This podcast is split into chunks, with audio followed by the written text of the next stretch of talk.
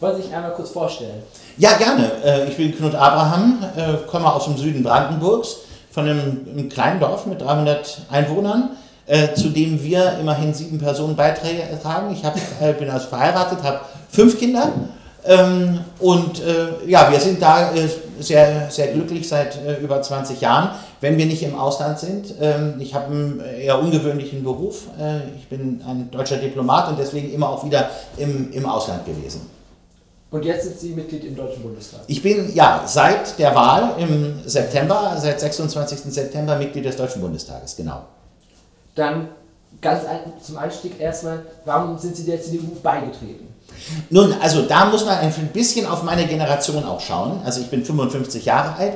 Als ich so alt war wie Sie, war Deutschland geteilt ähm, äh, und Europa war geteilt. Und das war etwas, was ich ähm, wirklich nicht hinnehmen wollte. Ein Teil meiner Familie war in der DDR. Ich selber bin auf der Westseite groß geworden.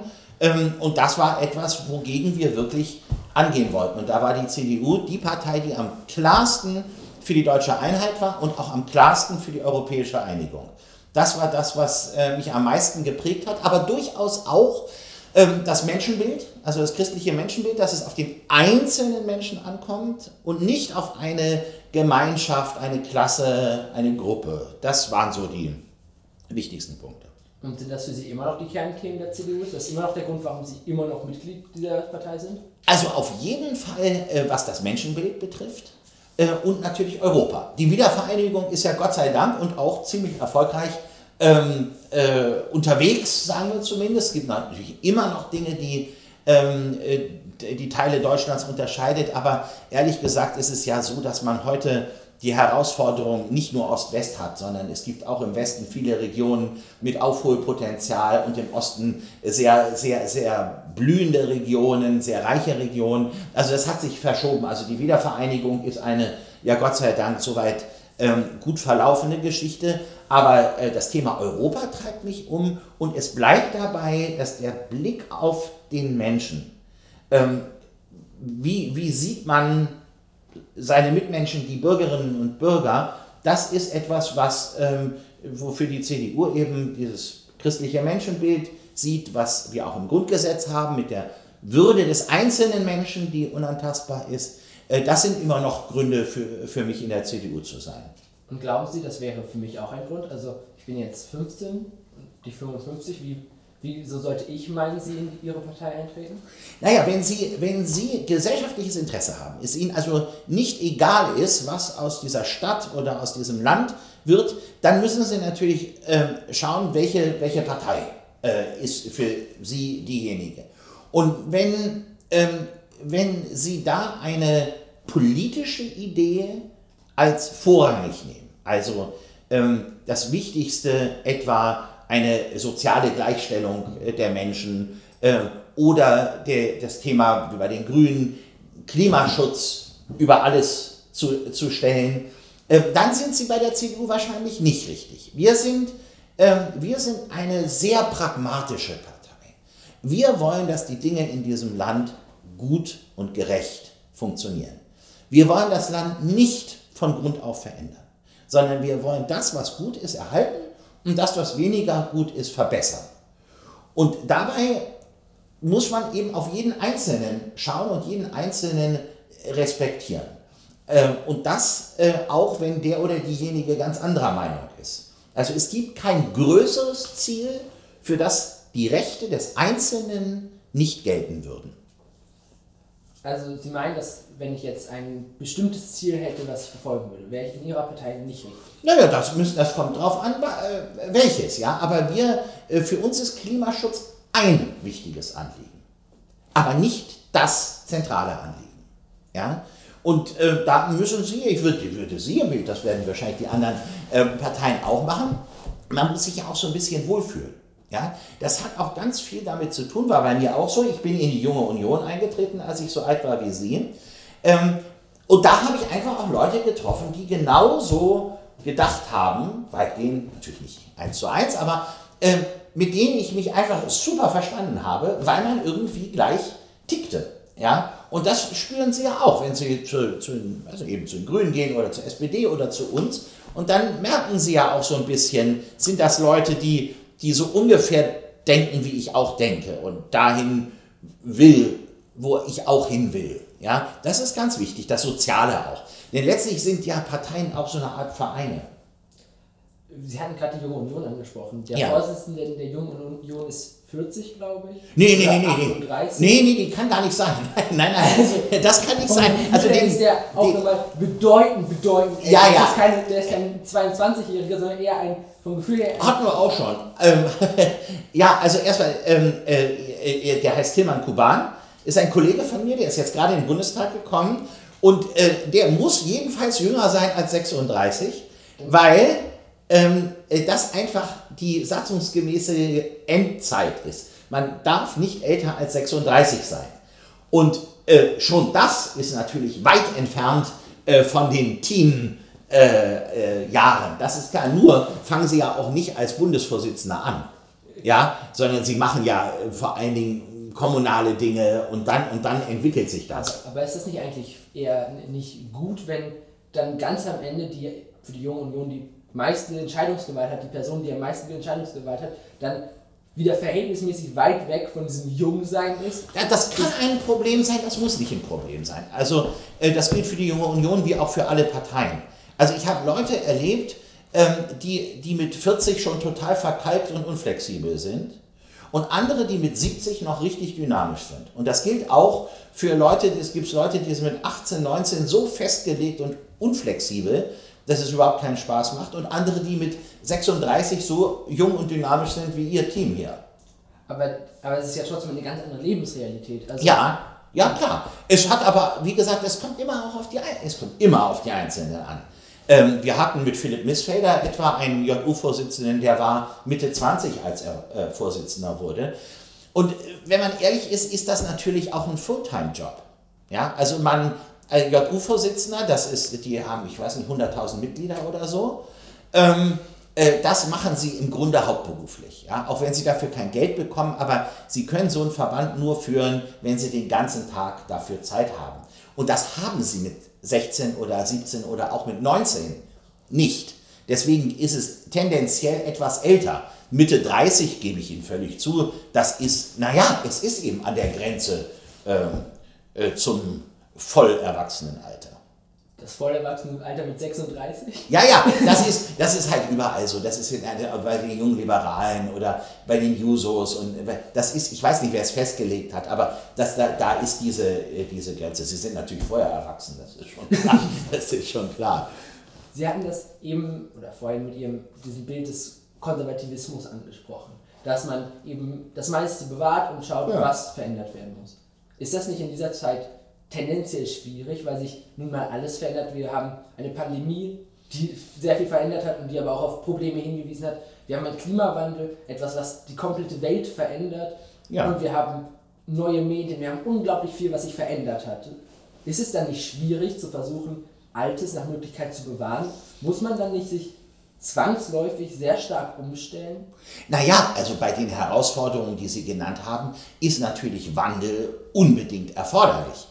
Ähm, nur, und das gilt jetzt auch gerade für die, für die äh, Corona-Zeit, ähm, äh, es gilt schon aus der Vergangenheit zu schauen, was sind etwa die Grundlagen der Gesellschaft, ja, worauf beruht unser Zusammenleben. Und ich habe jetzt gerade auf dem Hinweg hier diskutiert ähm, mit, einem, mit einem Herrn, ähm, über die Frage, warum eigentlich Silvesterfeuerwerk verboten worden ist, gerade vor zwei Stunden. Was hat das bitte schön mit Corona zu tun? Ja?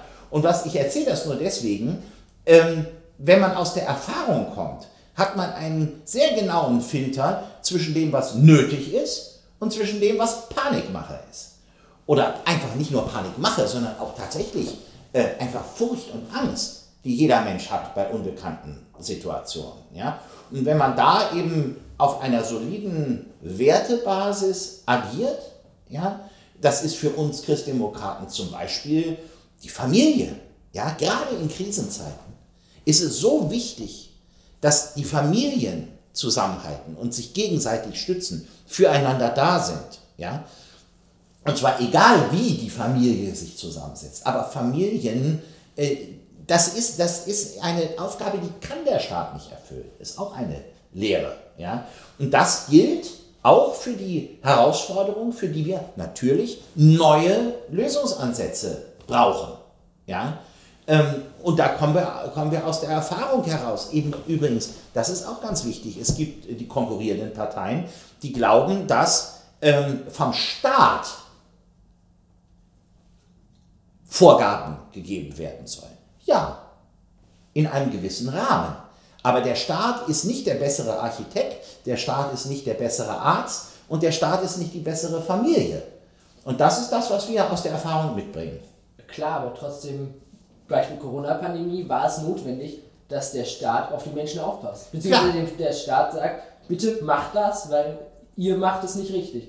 Wer es in der, und bei der Klimapolitik ist es ja genauso. Oder in vielen Punkten genauso. Wir wissen, dass da ein Problem ist und trotzdem verändern die Menschen an ihrem Verhalten verhältnismäßig wenig. Wäre auch nicht da, die Politik in der Position und in der Verantwortung zu sagen, jetzt muss sich viel ändern. Ja, ja, die Antwort ist ja, natürlich. Es muss sich viel ändern. Die Frage ist nur eben, wie man, wie man daran geht. Ja? Also nehmen Sie die Klimadiskussion. Ähm, wir, wir sehen das Problem, so wie auch unsere lieben Mitbewerber. Aber wie wir zu dem Ziel CO2-Reduzierung kommen, da unterscheiden wir uns. Wir sagen aus der Erfahrung, wir überlassen dies auch der Innovationsfähigkeit der Menschen und der Wirtschaft. Ja? Während unsere anderen sagen, nee, nee, nee, nee, der Staat sagt, wie es am besten zu regeln ist. Ja? Wir wollen, dass das Ziel vorgegeben wird und die Methoden offen bleiben, also flexibel bleiben. Ja? Und andere sagen, äh, nee, der Staat gibt genau vor, was ihr zu tun und zu lassen habt. Ja? Ähm, etwa Reduzierung des Individualverkehrs. Wir sagen, nein, Individualverkehr ist wichtig, aber bitte klimaneutral. Aber das Problem ist ja, dass das bisher ja noch nicht so gut funktioniert hat. Wir haben nicht mehr allzu viel Zeit und nicht mehr allzu viel CO2, was wir ausstoßen dürfen. Und bisher scheint, scheinen die Menschen und die Innovation scheint ja bisher nicht viel gemacht zu haben. Wäre es nicht wirklich notwendig und sinnvoll, sie zu zwingen, Dinge zu ändern? Also ich glaube, dass genau der Punkt mit dem Zwang der falsche ist. Ja, wir brauchen eine, die Benchmarks zu setzen, also die Kriterien müssen wir setzen. Wir wollen bis zum Jahr 2050 CO2-neutral äh, arbeiten und das wird immer weiter runtergesetzt. Ja? Aber wie wir da hinkommen, das hatten wir jetzt eben schon, ähm, das müssen wir auch ständig überwachen. Denn natürlich können auch Rezepte mal nicht funktionieren. Ja? Wenn sich das nicht regelt, dann muss man regelnd eingreifen. Aber erstmal ist die, die Kraft der Fantasie und der Innovation der Menschen viel stärker als jedes Gesetz, was aus irgendeinem Ministerium kommt. Natürlich, aber es ist nicht jetzt, wäre es nicht eigentlich schon vor fünf Jahren, acht Jahren Zeit gewesen zu sagen, jetzt ist es nicht mehr die Zeit, wo wir die Zeit haben, weil wir haben nicht mehr bis 2050 Zeit, um klimaneutral zu Ja, aber die Bundeskanzlerin, äh, wenn ich an das Klimaabkommen von Paris denke, unter CDU-Regierung. Das will ich einhalten. Unter CDU-Regierung. Ja, natürlich halten wir das ein. Bisher haben wir es nicht eingehalten. Das, Sie sprechen über diese globale, aber für Deutschland stehen wir doch gut da. Naja, na also Klimaschutzorganisationen haben Ihnen vorgeworfen, dass ihr Programm nicht dafür ausgelegt ist, Paris einzuhalten. Ja, ja, aber dann gucken wir auf die Zahlen. Ich meine, Klimaschutzorganisationen verfolgen ihre Ziele. Ja, ich habe noch nie eine Klimaschutzorganisation getroffen, die mit irgendwas zufrieden war, was die Regierungen gemacht haben, weil das ist natürlich deren Businessmodell. Da ja? haben wir aber noch nicht viele Klimaschutzorganisationen getroffen. Ja gut, dann treffen wir uns demnächst mal mit welchen. Und Sie glauben also, wir haben noch die Zeit, uns Zeit zu lassen und die, Innovation, die Nein, Wirtschaft wir, wir, erkennen, wir erkennen, dass dringender Handlungsbedarf da ist. Mein Punkt ist nur, dass wir den Handlungsbedarf benennen müssen, aber in der Wahl der Mittel zu dem Ziel offen bleiben. Hm. ich glaube, da werden wir schlecht, schlecht weiterkommen, weil es für mich eben, ich glaube, ich persönlich will tatsächlich sogar fast sagen, dass es die falsche Zeit ist, um konservativ zu sein. Das, Warum? Weil ich glaube, dass wir nicht eben jetzt gerade vor so vielen Dingen stehen, dass wir mhm. ganz viele Sachen grundlegend überarbeiten müssen. Da, aber da sind wir doch an Bord. Wir müssen das, was besteht, einer stetigen Überprüfung aussetzen und gucken, was hat sich, das habe ich ja vorhin gesagt, was hat sich bewährt und was hat sich nicht bewährt. Und wenn sich etwas nicht bewährt hat, muss es natürlich geändert werden. Das geht für den Umweltschutzbereich, das geht für Außenpolitik, Europapolitik, Landwirtschaftspolitik, ähm, you name it. Aber eben bei all dem, vom Gefühl her, macht die CDU da wenig. Von, bei all dem, vom Gefühl hat die CDU in den letzten 16 Jahren, wo sie regiert haben, eben nichts geändert. Hat eben Sachen verhindert, hat gesagt, Glyphosat möchten wir gerne behalten. All solche Dinge. Also das Glyphosat ist eine Angelegenheit der Europäischen Union. Damit hat die Bundesregierung nichts zu tun. Doch, natürlich. Das Wieso denn? Das Landwirtschaftsministerium unter... Hat nichts zu sagen. Doch, Glyphosat. In dem, doch, in dem Fall schon. Es gab eine Abstimmung und nur weil Deutschland dagegen gestimmt hat, dass es verboten wird, wurde es nicht verboten. Und Deutschland hat dagegen gestimmt, es war ein CDU-Mensch, hat. Aber das Glyphosat läuft doch aus. Ja, aber Deutschland hat. Nein, aber das ist, das ist ja so ein Punkt. Ja? Also das Glyphosat, über das ich übrigens auch, ich habe viel mit Bauern zu tun in meinem ländlichen Wahlkreis, über das sich auch wissenschaftlich gestritten wird. Aber ich glaube auch eher, dass es wichtig ist, davon wegzukommen. Es erfüllt nur für die Bauern eine ganz wichtige Funktion. Und diese muss ersetzt werden, weil die Bauern sonst nicht produzieren können. Also muss man ihnen eine gewisse Zeit geben, um dieses Mittel, was wir für falsch erkannt haben, deswegen müssen wir es ändern, zu ersetzen. Ja, das ist ein sehr, sehr gutes Beispiel. Aber äh, der Abschied von Glyphosat wird doch von uns getragen. Wir haben ja doch die, äh, die, die Regelung in Brüssel zugestimmt. Aber es ist Sache der EU weil es auch nur Sinn macht, übrigens, für all diese Umweltschutzsachen, wenn wir das zumindest auf europäischem Level äh, regeln, besser noch global. Aber das Aber ist natürlich äh, viel Spaß mit China und so. Also Sie glauben, dass Ihre Partei gut ist für Erneuerung? Also um Dinge ja, ja. Ich glaube, ich glaube, dass wir da den richtigen Ansatz äh, führen, nämlich nicht einen revolutionären Ansatz, sondern einen evolutionären Ansatz. Veränderung, ja, aber eben immer wieder überprüfen, was hat sich bewährt, was muss verändert werden. Und jetzt werden Sie, aus der werden Sie das Ganze aus der Opposition heraus machen? Ja, natürlich, natürlich. Da wir werden der Regierung sehr genau äh, auf die Finger schauen, den lieben Kolleginnen und Kollegen, und äh, dann mal sehen. Und wenn die etwas besser machen als wir, werden wir, zumindest ich, das auch anerkennen, weil das kann natürlich passieren. Das glaube ich auch. Ähm, ja, ich glaube es eher, weniger, aber es kann schon passieren. Hat, und hat Ihre Partei vor, sich in der Opposition zu verändern? Weil Sie hatten jetzt ein sehr schlechtes Wahlergebnis. Ja, wir müssen uns natürlich verändern. Und was, und was möchten Sie verändern in Ihrer Partei? Naja, wir brauchen jetzt erstmal nach 16 Jahren einer sehr erfolgreichen Bundeskanzlerin, deren Amtszeit aber äh, am Mittwoch endet, ähm, äh, brauchen wir ein neues personelles Angebot wir brauchen also neuen Vorsitzenden. Äh, und wir müssen natürlich genau das, was wir jetzt gerade besprochen haben, wir müssen überlegen, welches unserer Konzepte ist noch entsprechend den Problemen, auf die wir kommen und wo müssen wir uns verändern, wo müssen wir Dinge, wo müssen wir Dinge ähm, verändern. Äh, und das ist ein Prozess, den wir beraten und das ist noch ein Grund, in die Politik zu gehen. Entweder bei uns, das ist die beste Idee, oder sonst auch bei den anderen. Ähm, äh, da mitzusprechen. Ja? Wenn Sie Mitglied der CDU oder auch einer anderen Partei sind, können Sie eben mitsprechen. Ja, so wie wir beide uns jetzt unterhalten, tut man das eben in den Versammlungen und das sind, sind, sind ja eben Debatten oft auf sehr gutem Niveau, manchmal auch weniger. Aber diese Debatten werden geführt vor allen Dingen von den Mitgliedern der Parteien, die die wiederum mit der Bevölkerung führen. Und da müssen wir eben sehen, äh, und da haben wir ja im Wahlkampf auch viel gesehen, was wirklich äh, äh, zu wenig äh, gestaltet wurde. Zum Beispiel, da haben wir was verschlafen. Digitalisierung. Ja? Netzabdeckung. Ich meine, Sie sind jetzt hier in Berlin, ich fahre gleich nach Brandenburg. Ja, alle paar Meter habe ich keinen Empfang. Wie kann das sein? In, in, in, Im viertgrößten Industrieland der Welt. Wir haben, auch in Berlin haben wir an vielen Stellen keinen Empfang. Ja, ich, hab, ich dachte ja eben auch gerade, hier, hier geht es irgendwie nicht. Sehen Sie, also da sind ja Baustellen. So, wir erkennen, und das müssen wir ändern. Das Problem jetzt nur im Wahlkampf war, dass die Leute sehr zu Recht gesagt haben, also Leute, ähm, ihr regiert seit 16 Jahren. Ja, hättet ihr vorher mal was machen können. Stimmt, leider. Ja. Ähm, aber äh, wichtig ist natürlich in Politik immer auch, wer sind die Gesichter? Ja, was sind das für Leute?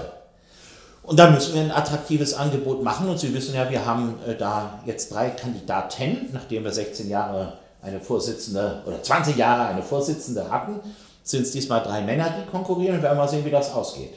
Und haben Sie eine Tendenz, wenn Sie wählen will? Ja, ja, klar. Äh, klar. Äh, ich bin selber ein, wie Sie ja schon gemerkt haben, Konservativer in der CDU und wünsche mir einen liberalen Vorsitzenden, nämlich Norbert Röttgen. Ja, ich bin in vielen, ich, äh, ich kenne Helge Braun, ich habe ja lange im Kanzleramt, äh, ich äh, schätze ihn sehr, finde ich ein, wirklich einen sehr klugen äh, und auch übrigens sehr sympathischen Mann. Ähm, äh, nur äh, müssen wir jetzt wirklich die Ära Merkel hinter uns lassen. Wir, wir stehen vor einer neuen Zeit und für die steht Helge Braun eben weniger, weil er eben ganz klar im engsten Umfeld der Kanzlerin war, von der wir uns nicht distanzieren wollen. Aber die Zeit ist jetzt durch.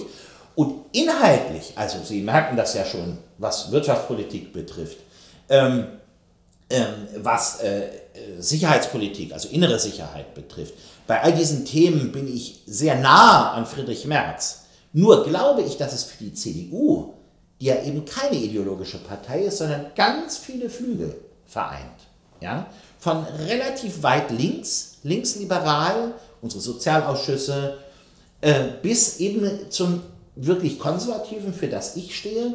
Und ich glaube, dass wir einen Vorsitzenden brauchen, der all diese Strömungen einer Volkspartei vereinen kann. Und ich glaube, dass das Norbert Röttgen ist. Wenn jemand anders gewählt wird, dann ist auch gut, dann äh, akzeptieren wir das natürlich und sind loyal äh, gegenüber Friedrich Merz oder Helge Braun. Sie hatten gerade Veränderung schon angesprochen. Was persönlich, was meinen Sie, muss an Ihrer Partei verändert werden? Also wir müssen es schaffen, die politischen Debatten stärker wieder inhaltlich zu führen in der Partei und mit der Bevölkerung. Das nehme ich so aus dem Wahlkampf mit. Ja, die Leute spüren, Sie haben ja auch Klimaschutz etwa angesprochen, außenpolitische äh, äh, Situationen in der Ukraine mit Russland, China. Ja, das sind alles Themen, für die ich im Wahlkampf auf ganz viel Interesse gestoßen bin, wenn man es eben auch anbietet, darüber zu sprechen. Wir müssen irgendwie stärker schaffen, wieder, gilt für alle Parteien, in den Dialog mit der Bevölkerung zu kommen. Also das, das, ist, das, ist, wirklich, das ist wirklich wichtig und als ähm, Thema, was eine, eine Generationsaufgabe ist, da können Sie sich dann drin versuchen, ist die, ist die Entbürokratisierung. Ja? Also was Sie, was Sie heute, äh, ich habe das im Wahlkreis oft, äh, äh, ich habe jetzt etwa einen Handwerksbetrieb, ähm, der schließt, weil der Chef keinen Nachfolger findet. Sag ich, was ist denn mit Ihren Angestellten? Ja, die wollen nicht. Sag ich, wieso denn nicht? Das sind hervorragende Handwerker. Ja, aber der Papierkrieg, der mich mehr als 50 Prozent meiner Zeit kostet, sagt der Chef, ist etwas, was die nicht wollen. Und das ist natürlich eine Katastrophe.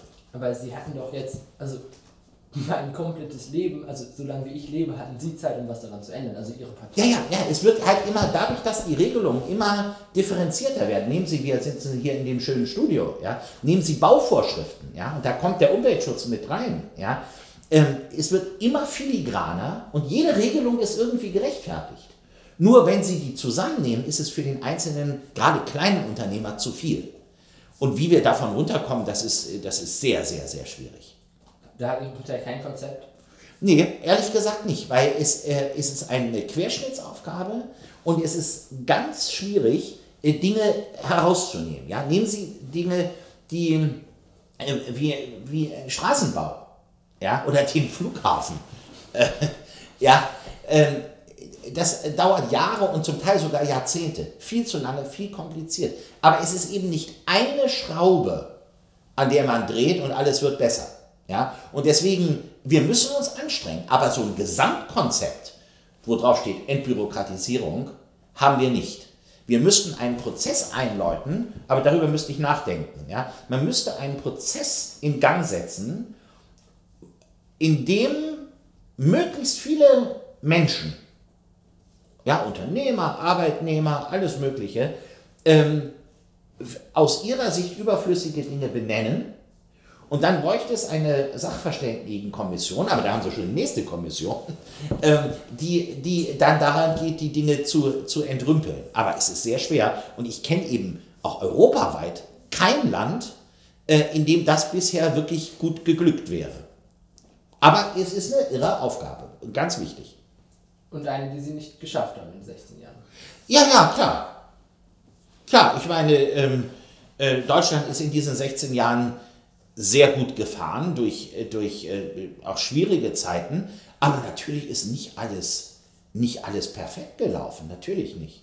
Und das gehört auch dazu, äh, dass man auch sagt, weil wir über das Menschenbild gesprochen haben, natürlich ist, ist weder der Mensch perfekt noch eine Regierung perfekt. Aber wir arbeiten halt stetig dran und wir werden hoffentlich bald wieder in Regierungsverantwortung kommen und dann werden wir uns nochmal anstrengen.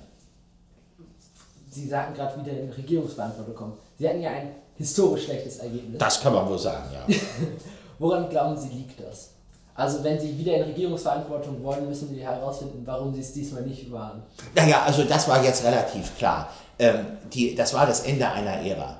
Und ähm, das haben Sie damals noch nicht erlebt, aber ich habe das Ende der Ära von Helmut Kohl erlebt und das war sehr ähnlich. Ja? Ähm, nach 16 Jahren die Bevölkerung noch einmal zu überzeugen, noch mal zu motivieren, wieder CDU zu wählen, das geht, aber dazu brauchen Sie ein überwältigend beeindruckendes Personaltableau und Ideentableau. Und wir hatten gutes Personal und auch gute Ideen, aber uns wird ja genau das nicht zu Unrecht vorgehalten, was Sie mir hier auch vorhalten, nämlich warum habt ihr denn das nicht gemacht in, in, in den letzten 16 Jahren? Ja? Und dass in einer Demokratie auch mal die Zeit ist, dass andere beweisen können, dass sie es auch nicht besser können, ähm, ist jetzt angebrochen und das ist in Ordnung. Also ich persönlich, also vom Gefühl her ist diese Unzufriedenheit einfach da, dass sie, weil sie eben wenig, also wenig gemacht haben, aber auch zum, was schon nächstes Thema, zum Thema Korruption. Ich glaube, oder vom Gefühl her in meiner Gruppe ist oft die, das Gefühl, dass die CDU sich eher weniger dafür interessiert, was die Menschen persönlich wollen, sondern oft lieber mal sich interessiert, was die Wirtschaft macht, beziehungsweise was dann im Endeffekt sie selbst davon macht. Naja, also die Partei hat davon gar nichts. Aber äh, da haben Sie einen wichtigen Punkt angesprochen. Natürlich müssen wir den Staat und die Gesellschaft so organisieren, dass Menschen von ihrer Arbeit leben können.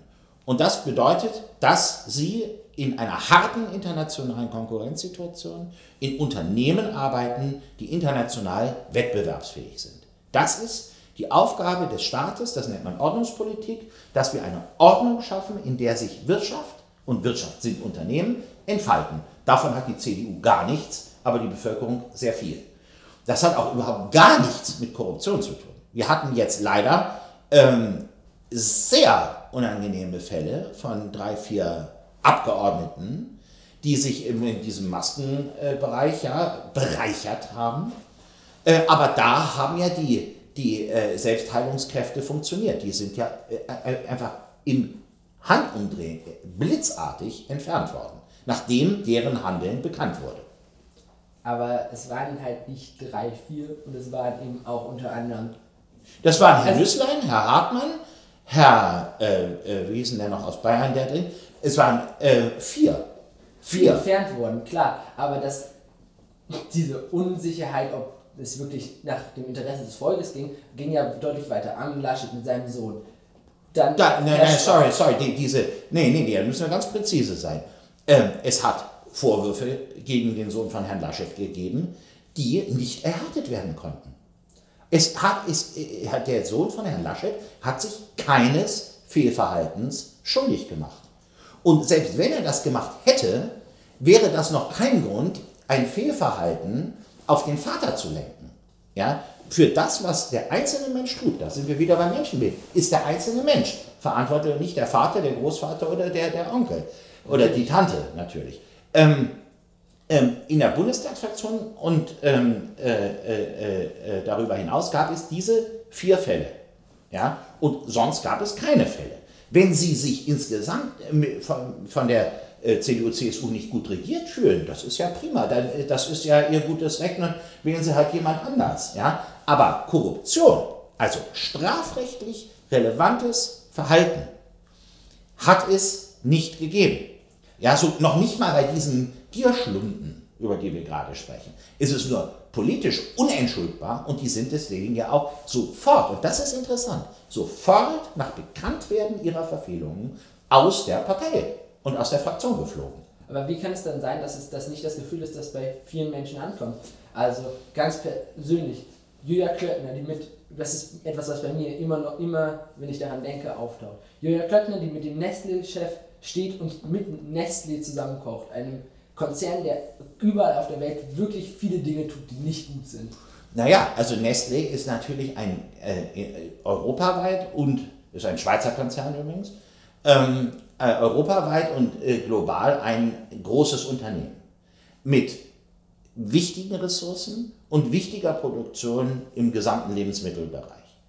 Also ist es erstmal normal, dass ein Minister, eine Ministerin mit Vertretern eines solchen Unternehmens spricht. Natürlich. Ja? Ob es so klug ist, ein, ich weiß jetzt nicht mehr genau, was das war, aber ich erinnere mich jetzt auch irgendwie dunkel, ähm, gemeinsame Freizeitaktivitäten äh, zu machen, ähm, weiß ich nicht. Denn es ist natürlich so, und da haben Sie das richtige Gefühl, dass ähm, Unternehmen, übrigens auch äh, NGOs, ja, also wenn Sie Greenpeace nehmen oder Pro Asyl oder so, die klappern für ihr Handwerk. Ja? Und als Politiker muss ich immer überlegen, mache ich mich teilweise oder ganz gemein mit den Anliegen einer Firma, eines Verbandes, einer NGO, eines irgendwas. Und da, glaube ich, liegen Sie richtig, zu sagen, da ist vielleicht mehr Abstand angesagt. Ja, auf jeden Fall muss man da genau gucken. Ich weiß jetzt ehrlich gesagt den Fall von Frau Klöckner nicht mehr. Es war ein Video, das Sie zusammen gedreht haben. Ich glaube, es ging darum, dass Nestle sagte, bei etwa 50% Zucker reduziert zu haben bei einem bestimmten Produktansatz, das zeitweise nicht mehr stimmt ja. im Endeffekt. Aber da das ist natürlich, also wenn das so ist, ich weiß es jetzt nicht, das ist mir wichtig, weil ich, eigentlich kann ich nur über etwas urteilen, was ich auch wirklich weiß. Nur, was Sie mir sagen, ich nehme Ihnen das natürlich ab, äh, da würde ich sagen, politisch nicht, nicht klug. Nur Korruption ist was anderes. Korruption ist, wenn Sie dafür bezahlt werden oder Spenden kassieren oder so, dafür, dass Sie mit jemandem Pfannkuchen kochen.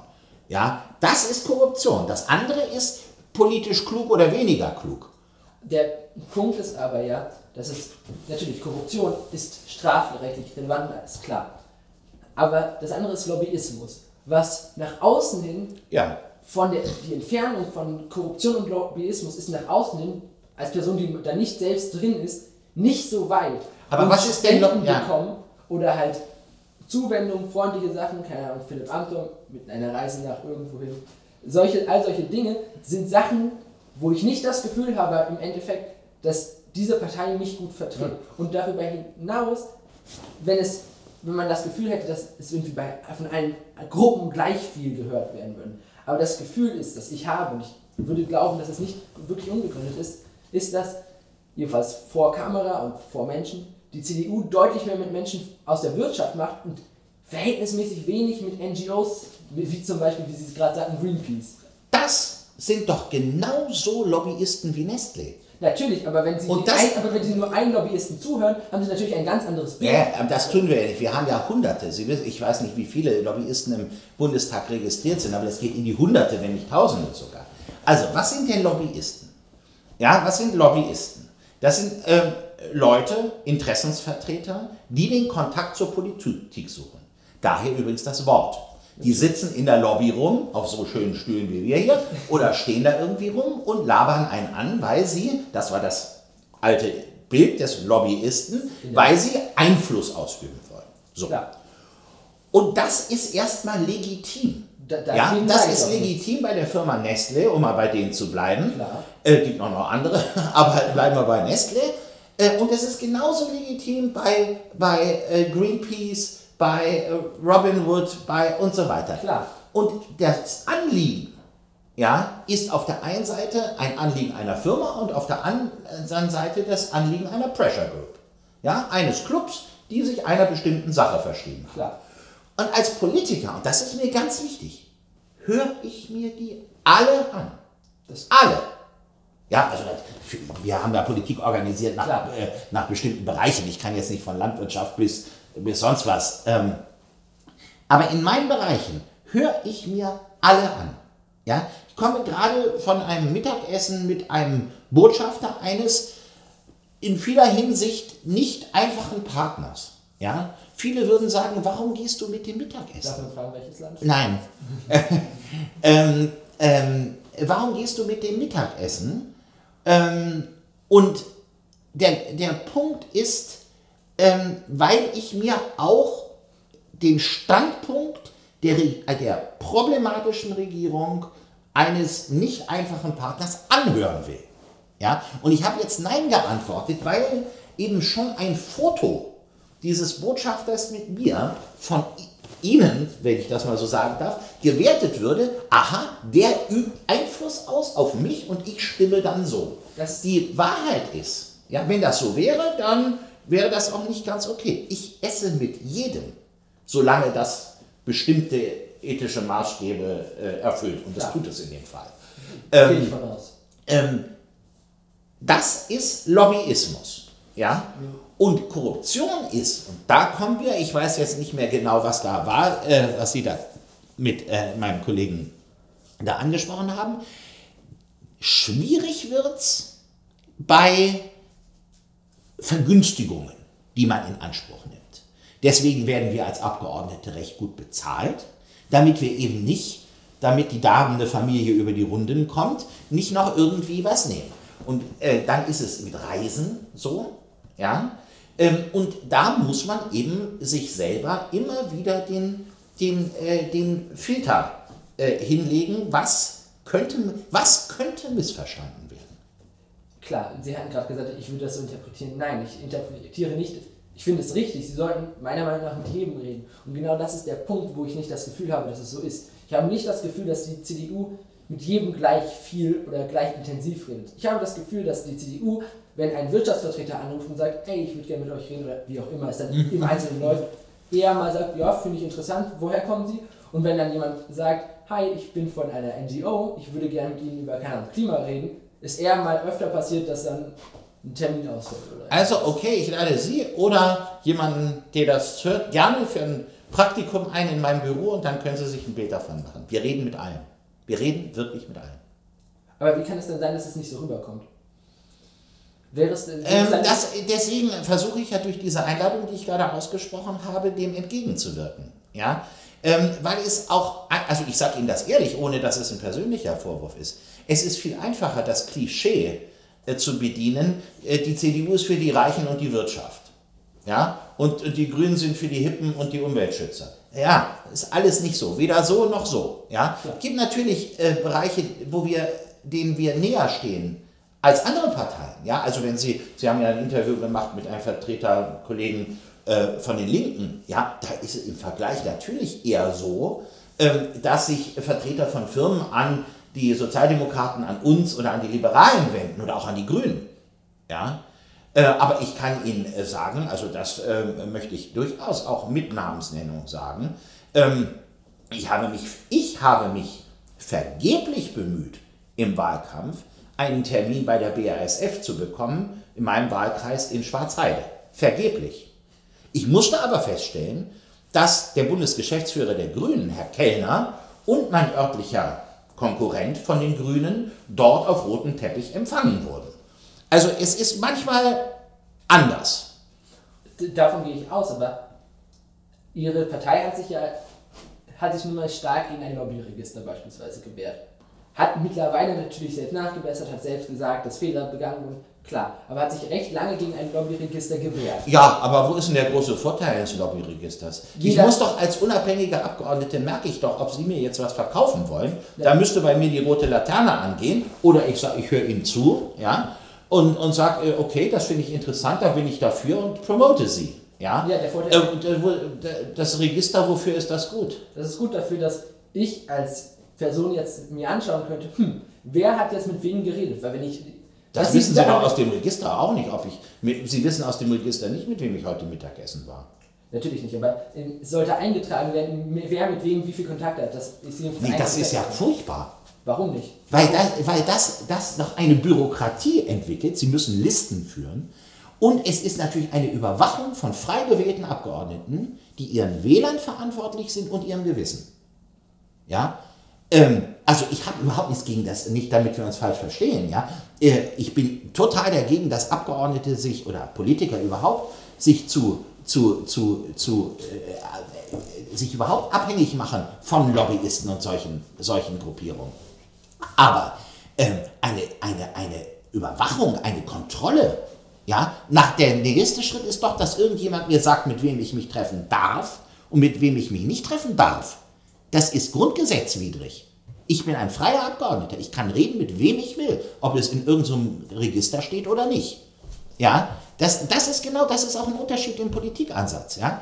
Der, diese Kontrolle wollen wir nicht. Sie können mich fragen und dann sage ich Ihnen das. Und wenn ich es Ihnen nicht sage, wählen Sie mich halt nicht wieder. Ja?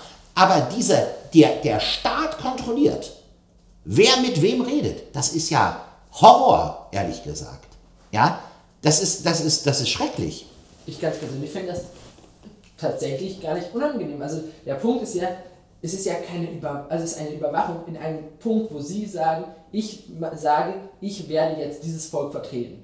Ich ja. fände es dann durchaus legitim, dass das Volk ein Mittel hat, wo die Politiker hin sagen, hier guck mal, mit den Menschen habe ich mich getroffen, die Leute haben mich darüber informiert, wer sie sind. Dann sollen die mich doch fragen, aber nicht ein Apparat. Das ist, es ist wirklich ein interessantes Beispiel. Ja?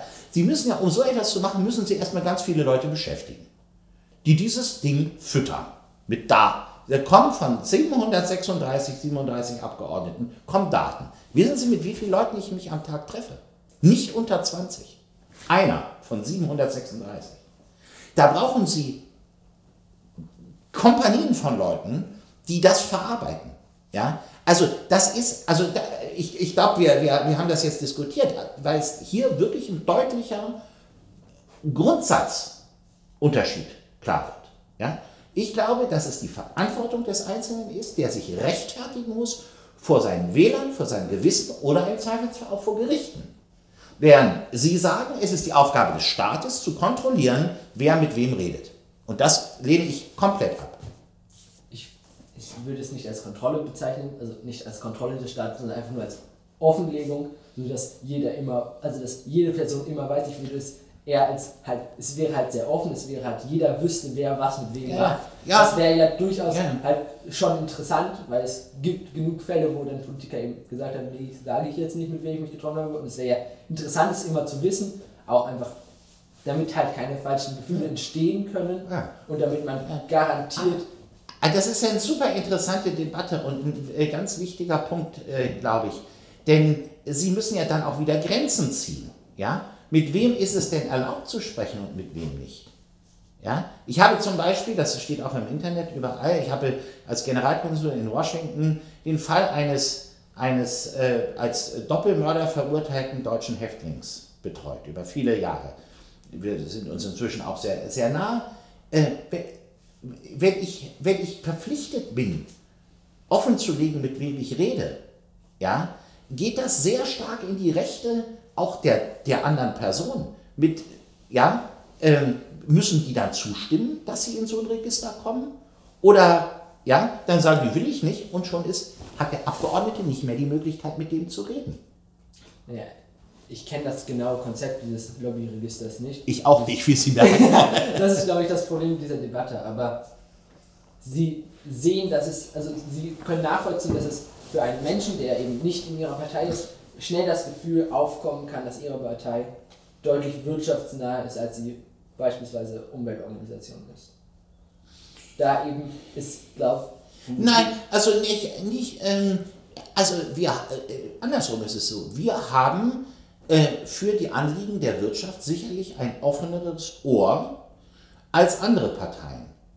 Wo ich ihnen nicht entlang gehe, äh, ist sozusagen der zweite Teil Ihrer Aussage. Das ist ja fast kausal. Ja? Weil wir der Wirtschaft mehr Raum geben, hören wir weniger den NGOs zu. Nein, wir sind mehr bereit, uns auch mit Anliegen der Wirtschaft auseinanderzusetzen, aber gleichzeitig fragen Sie die gerne. Ja? Reden wir mit den NGOs. Wir übernehmen nicht weder von der Wirtschaft noch von den NGOs, das ist eben das, was Lobbyisten ausmacht, ähm, die Position. Ja? Und äh, dass, dass Ihnen, wenn ich das sagen darf, dass Ihnen erscheint, dass wir mehr der Wirtschaft folgen als den, den NGOs, glaube ich, liegt auch daran, dass Ihnen bestimmte NGO-Anliegen näher sind als Anliegen der Wirtschaft.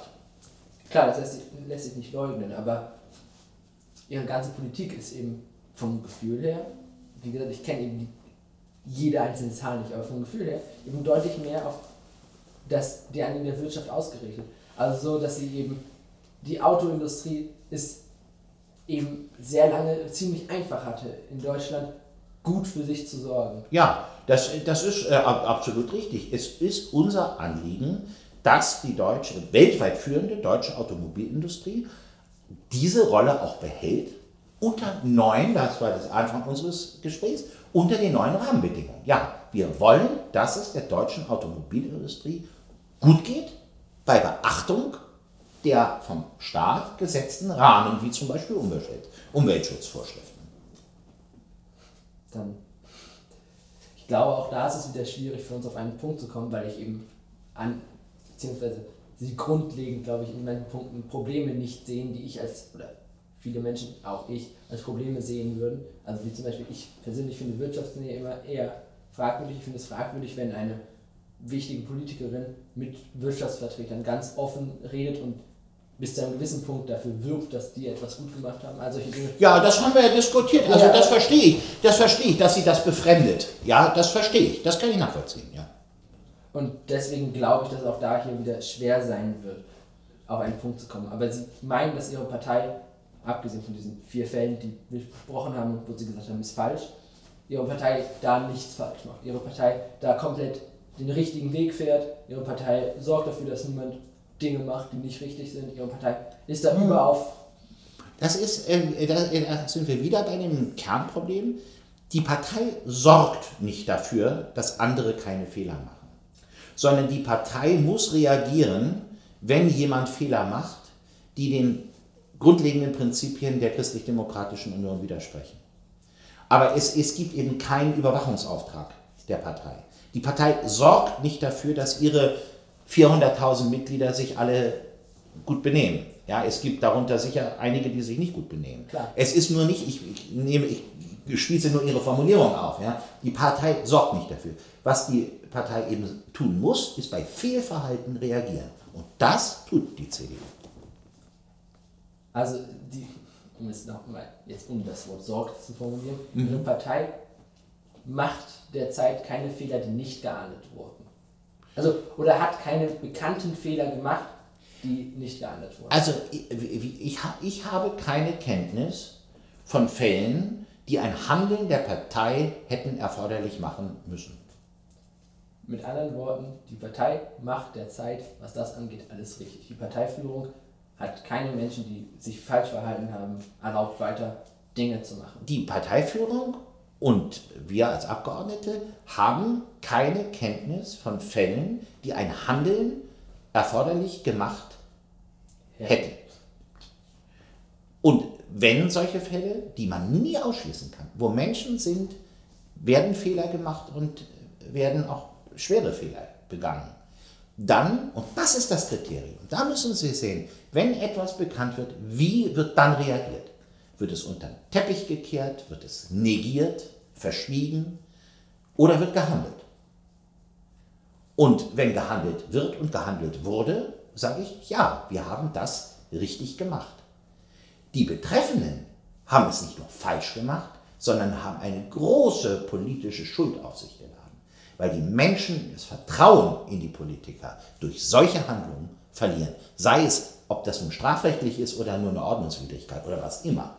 Das Vertrauen der Menschen geht verloren. Und das ist ein, ein, ein, ein, ein Wert, den man ganz schwer gewinnt, aber ganz leicht verliert. Und das ist der eigentliche Skandal. Und äh, ja, und da bemühen wir uns, äh, das wieder zu gewinnen, was von diesen Leuten kaputt gemacht wurde. Und Sie glauben in ihrer, in dem, was Sie machen, ist nicht als Angriff gemeint. Aber sie glauben, dass in dem, was sie machen, sie dieses Vertrauen verdient und sie das Vertrauen auch brauchen, weil sie glauben, dass sie sicher die sind, die unser Land in die richtigen Bahnen leiten. Ja, ja, ja. Also ich muss natürlich äh, zunächst mal von mir sprechen. Den Anspruch, den Anspruch habe ich. Und äh, soweit ich eben meine politischen Freunde sehe, äh, gilt das auch für die. Ich kann es für 400.000 Menschen nicht in jedem Fall äh, möchte auch, ja, erwartet auch dann, um einmal nochmal diesen Kreis zu ziehen. Ja. Schlussendlich, warum sollte ich ihm vertrauen? Warum sollte ich in vier Jahren ihm meine Stimme geben? Also angenommen, sie, warum sollte ich angenommen, wir hätten die Möglichkeit, sie zu wählen. Mhm. Sie würden Bundeskanzler werden oder so. Warum sollte ich sie dann wählen? Naja, also wenn wir, wenn wir uns persönlich kennen, ähm, sollten Sie mich wählen, wenn Sie von meinen politischen Vorstellungen überzeugt sind und den politischen Vorstellungen der Partei. Sie haben ja zwei Stimmen, eine für den Kandidaten, eine, eine für, die, für die Partei. Ähm, da, das ist ähm, im, im, deutschen Wahlrecht sehr wichtig, dass wir eben nicht nur Listen haben, sondern eben auch Kandidaten, mit denen man sich auseinandersetzen kann. Und wenn Sie äh, glauben, mir vertrauen zu können, dass ich in den Fragen, die wir diskutiert haben oder in weiteren Fragen, in eine Richtung arbeite, die sich mit Ihren Vorstellungen deckt, dann sollten Sie mich wählen. Und wenn das bei einer anderen Person ist, dann sollten Sie die, diese Person wählen. Und wenn Sie den sozusagen den, den Geschichtscheck machen wollen, ähm, dann schauen Sie auf die Jahre, in denen Deutschland von der CDU regiert wurde. Das waren gute Zeiten für Deutschland. Ich sage nicht, dass die anderen jetzt Deutschland in Orkus geführt haben, aber es ist ähm, über auch diese 16 Jahre, wenn Sie Deutschland im Vergleich zu anderen europäischen Ländern sehen, sind wir von Frau Merkel und der CDU sehr gut durch die Stürme der Zeit gefahren worden. Das ist oft nicht eine Liebesbeziehung gewesen, aber Deutschland ist einfach solide regiert worden. Und das macht die CDU manchmal vielleicht ein bisschen langweilig und so, aber wir sind eine ziemlich solide Partei und äh, damit gut für unser Land. Also das Kernthema, der, also inhaltlich ist die CDU solide. Ja. Das ist doch ein schöner Abschluss, würde ich ja. oder? ja, solide ist gut.